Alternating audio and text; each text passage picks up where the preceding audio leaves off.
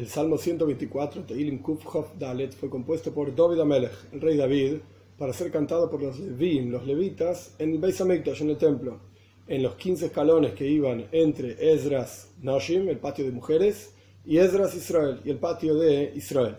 Ahora bien, el tema del Salmo en sí es una especie de profecía hacia futuro, en donde el pueblo judío dice que Dios es el único que los ayudó para no ser dispersos totalmente y perdidos entre las naciones, los enemigos, y luchar contra ellos, etc., para sobrevivir, la única ayuda, la única ayuda vino de Dios. Aleph 1. Shir David, Israel. Una canción para las ascensiones por David, si no fuese por Dios que estuvo para nosotros, diga, por favor, Israel, veis, 2. Si no fuese por Dios que estuvo con nosotros cuando se levantó contra nosotros una persona, que no se refiere por supuesto a una persona, sino a seres humanos, las personas entre las cuales vivimos en el Golos, en el exilio, se levantan contra nosotros, como decimos en la Gada de Pesach. En el texto que se lee en la noche, las dos primeras noches de Pesach, decimos, transmitimos la idea de que si no fuese por la promesa de Dios, que él prometió que nos iba a sacar del exilio, entonces en cada generación se levantan contra nosotros para destruirnos y Dios efectivamente nos salva. Y este es el mismo concepto. Gimel 3. Si no fuese como continuación de los versículos anteriores, por Dios que estuvo para nosotros cuando se levantó contra nosotros una persona, etc., entonces Jaim Belonu nos hubiesen tragado vivos al encenderse el enojo de ellos contra nosotros. Dale, 4. Entonces las aguas nos hubiesen llevado, como la corriente que lleva a las personas.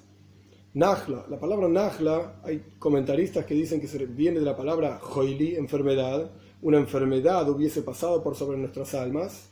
Y hay quienes dicen que no, es una corriente de agua, justamente como venimos hablando en el versículo 4 del ejemplo del agua que fluye y corre, etc., y se lleva todo con la corriente, el mismo concepto, Nahla, Obra una corriente de agua hubiese pasado por sobre nuestras almas.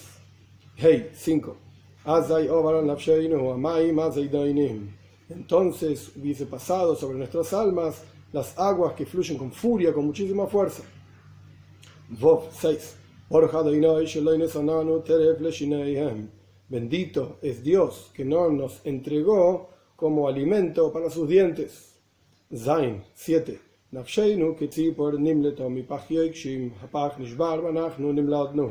Nuestro alma, como un ave, se escapó de la trampa de los cazadores. La trampa se rompió y nosotros nos escapamos, nos salvamos. Ges 8. Nuestra ayuda es en el nombre de Dios, hacedor de los cielos y la tierra. Este es el Salmo. Hay varias explicaciones al respecto de la palabra lulei. Tanto en el versículo 1 como en el versículo 2 está la misma expresión. Lulei Hashem Shehoyolanu.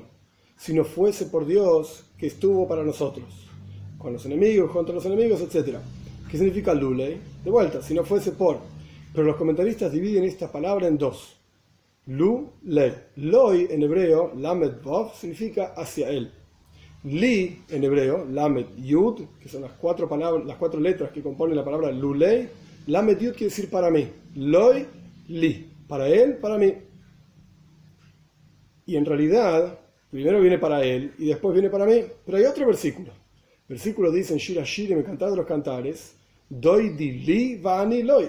Mi querido es para mí, li primero, para mí, vani y yo, loi, soy para él. Entonces, ¿qué viene primero? Loi, li, yo primero para él y él después para mí, o al revés, li, loi, yo él primero para mí y luego yo para él. La idea de esto es, en el pensamiento hasídico y, para aplicarlo en la voy de en el servicio a Dios, pues hay dos movimientos. Hay una cosa que se llama en la mística judía Isarusa de la Eila, un despertar de arriba, donde Dios se acerca a la persona. Y hay un movimiento al revés, donde la persona se acerca a Dios, y Sarusa del Tatoe, un despertar de abajo. Y esto es li y loy. Li es para mí, es Dios acercándose hacia la persona. Y al revés es loy, es la persona acercándose hacia Dios. Entonces, en realidad, el verdadero comienzo de todo es Doidili, mi querido que es Dios, es para mí, Él se acerca hacia mí. Él nos da fuerzas, Él nos da energías para vivir en este mundo. Y después esto que genera, Aniloy, yo soy para Él. Y en nuestro salmo, cuando Dios ya nos dio las fuerzas y nos dio las energías, pues nosotros tenemos que utilizarlas. ¿Cómo las utilizamos? Como dice el salmo. Lu lei, loy li, yo soy primero para Él. Y después cuando Él ya me dio las fuerzas y yo utilicé esas fuerzas para vincularme con Él, cumpliendo mitzvot, estudiando Torah, entonces es Li. Él vuelve a conectarse conmigo desde un nivel muchísimo más elevado, desde el cual se conectó cuando simplemente me dio las fuerzas. Ahora bien, ¿cómo funciona esto? ¿Qué es lo que tengo que hacer en la práctica para que sea, primero yo loy hacia Él y después Li, Él hacia mí? Continúa el versículo diciendo, Hashem Shehaya Dios que estuvo para nosotros. Aquí la palabra Dios está escrita con el nombre de cuatro letras, el tetragramaton, y una yud, una hey, una vav y una hey. Esto representa Dios como infinito. Haya, hoy, bebe, Fue, es y será. Y continúa diciendo, este nombre de Dios, que representa lo trascendental, aquello que es infinito, Haya Lano, estuvo para nosotros. La palabra Lano suma exactamente 86. La Lamed vale 30, la Nun vale 50 y la Vav vale 6, 86. Hay otro nombre de Dios que también suma exactamente 86, el nombre Elohim. El nombre Elohim representa la naturaleza, como también otra palabra que suma 86 que es Hateva, la naturaleza. Entonces aquí tenemos, por un lado, un nombre de Dios que representa lo trascendental. Por el otro lado tenemos un nombre de Dios que representa al revés, lo finito, lo material, lo físico, la creación, la naturaleza. Entonces, volviendo a leer el versículo, leemos Hashem Shehai Alanu, Dios trascendental que fue para nosotros como Elohim. ¿Y qué quería decir Elohim? La naturaleza. Todo Yehudi tiene que reconocer y tiene que saber que su naturaleza es trascendental de la naturaleza, es trascender todas las barreras. En todo lo que tiene que ver con Torah y Mitzvot, no hay ningún límite que un Yehudi tenga en el mundo. No hay forma y causa por la cual, por alguna razón, no pueda cumplir un precepto.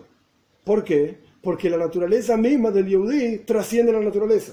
Y esto es lo que quiere decir Hashem Shehayalanu, como dijo Jacob, cuando soñó, se escapó de la casa de su, se fue de la casa de su padre, escapándose de su hermano, en Pashas Vayetzei. Entonces Jacob dice, Hashem Dios trascendental será para mí como Elohim, como mi naturaleza. Yo voy a vivir una vida sobrenatural. Por supuesto que esto no quiere decir que voy a salir volando por los aires ni hacer cosas que los seres humanos no podemos hacer, sino que se refiere a que en todo lo que tiene que ver con Torah y Mitzvot no existen límites que se le puedan aplicar ni exteriormente ni interiormente a un Yehudi. ¿Por qué? Hashem Shehayalan.